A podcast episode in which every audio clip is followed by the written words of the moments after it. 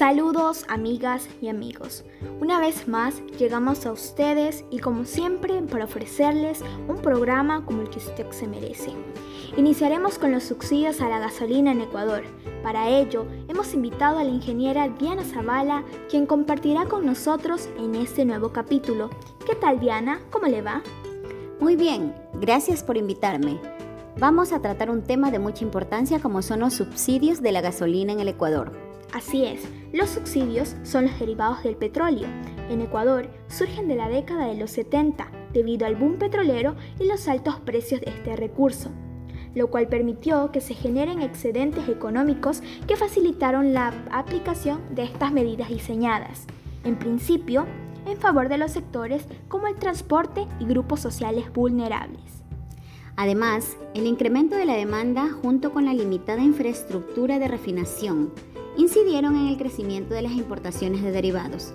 Los precios internacionales del petróleo y sus derivados han ido en aumento.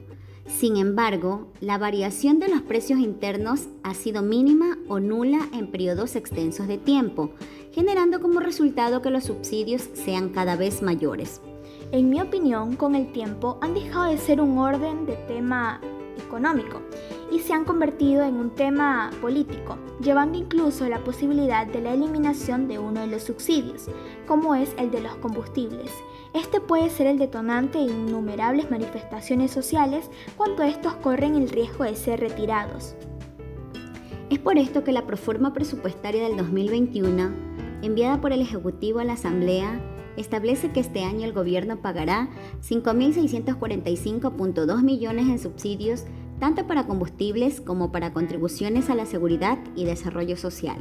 La cifra es levemente más alta que lo destinado inicialmente en 2020 para subsidios, esto es 5.455 millones. Sin embargo, se pueden detectar diferencias sobre la estructura, pues este año suben los recursos destinados a lo social, mientras bajan los subsidios a combustibles.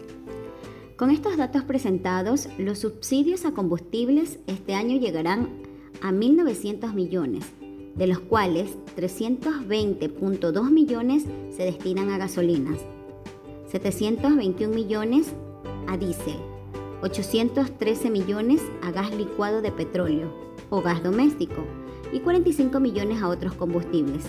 En el presupuesto del 2020 se había destinado 1.956.7 millones. Diana, coméntenos, ¿cómo fueron los subsidios durante la pandemia?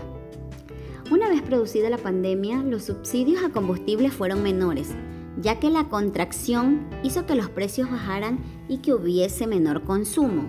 Sin embargo, la carga en combustibles resulta menor gracias a la banda de precios que va acortando la brecha de los subsidios.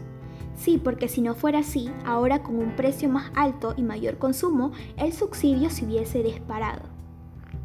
Recuerden siempre, las tarifas no se modifican. Lo que se va a cambiar son los subsidios. Julio De Vito. Gracias Diana por acompañarnos. Gracias a todos los televidentes. Llegamos al final y lamentablemente tenemos que despedirnos, no sin antes decirles gracias por estar ahí, por ser parte de nosotros. Hasta la próxima entrega.